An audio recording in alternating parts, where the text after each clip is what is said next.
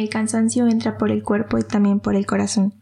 Así que tomémonos un café y hagamos oración.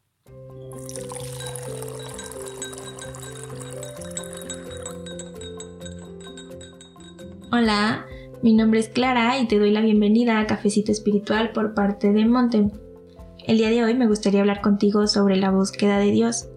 Y si te das cuenta, desde que estamos niños nos gusta jugar a buscar, por ejemplo, está este juego de las escondidas.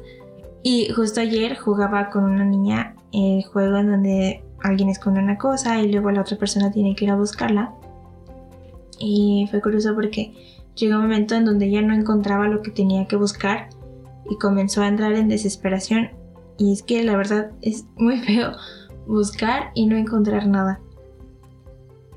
Así que el día de hoy quiero comenzar haciéndote una pregunta. ¿Qué lugar ocupa Dios en tu vida cuando todo va bien? Creo que todos en algún momento hemos caído en el error de buscar a Dios solo cuando nos vemos angustiados y necesitamos algo de Él que obviamente no está mal hacerlo, pero a veces parece que tomamos a Dios como algo o alguien mágico. Entonces, cuando todo anda aparentemente bien en tu vida, ¿te detienes un ratito a pensar en Él? ¿De verdad está yendo todo tan perfectamente bien como para no acordarse de Dios y no necesitarlo? Incluso yo he caído muchísimas veces en esta parte de acudir a Él únicamente cuando necesito o se me da la gana. Y bueno, respecto a esto, en el Evangelio de Juan, capítulo 6, como en el versículo 26, estaban Jesús y sus discípulos eh, después del pasaje de la multiplicación de los panes, y Jesús les dice, yo les aseguro que no me buscan por los signos que vieron, sino porque comieron pan hasta saciarse. Y bueno, respecto a esto, el Papa Francisco dijo que al buscar a Dios de esta manera, hace que la fe se quede en lo superficial y en lo milagroso. Buscamos a Dios para que nos alimente y luego nos olvidamos de Él cuando estamos satisfechos. Pues en el centro de esta fe inmadura no está Dios sino nuestras necesidades. Incluso esto llega a pasar también cuando nos relacionamos con otras personas. Y vuelvo a citar al Papa Francisco que decía que cuando buscamos sobre todo la satisfacción de nuestras necesidades, corremos el riesgo de utilizar a las personas y explotar las situaciones para nuestros fines. Y una sociedad cuyo centro sean los intereses en lugar de las personas es una sociedad que no genera vida. Y a ver, Dios nos ama e incluso se entregó a sí mismo y estuvo dispuesto a desangrarse en soledad con tal de demostrarnos cuán grande es su amor. Y es que Dios es fiel contigo de una manera incondicional, incluso cuando tú no lo buscas y te olvidas de Él. Buscar a Dios implica mucho más que solo el deseo de hacerlo. San José María Escriba decía que el secreto para perseverar en la búsqueda y en una relación con Dios es el amor, porque en la medida en la que te enamoras de Él, no le podrás dejar.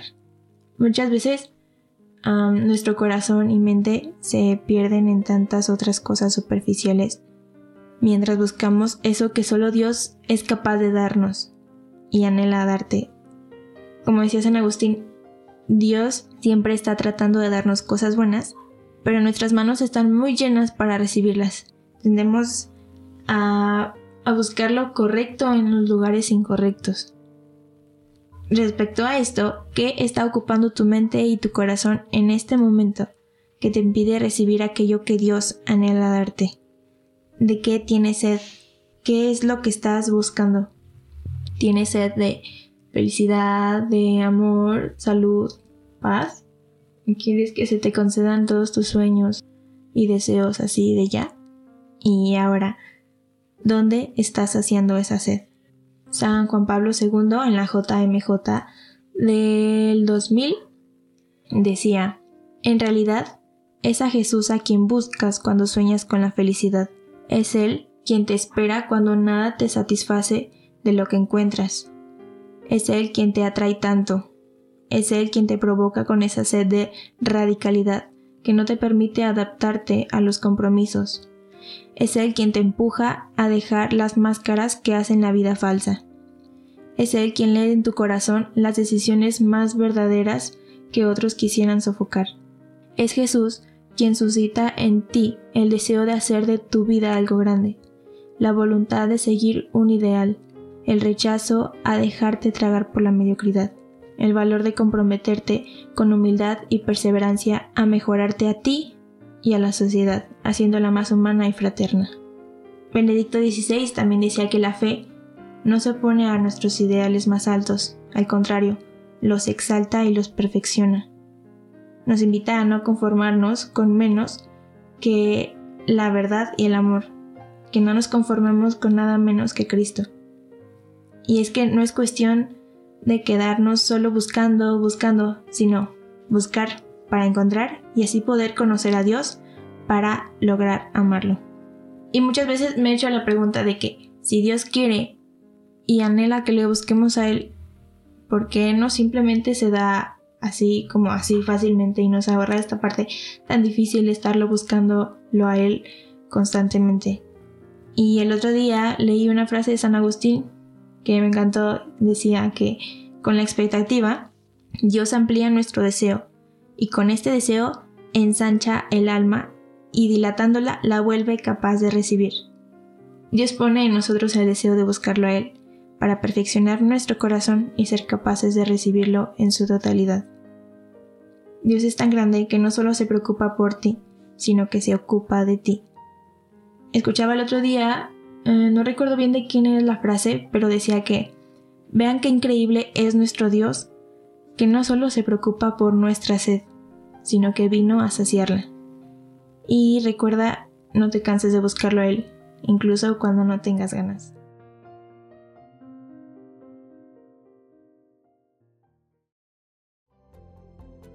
Gracias por escuchar. Eh, nos vemos en la próxima semana. Te invito a compartir este episodio con tus amigos y familiares. Yo soy Clara y gracias. Los llamo Nosotros Venimos.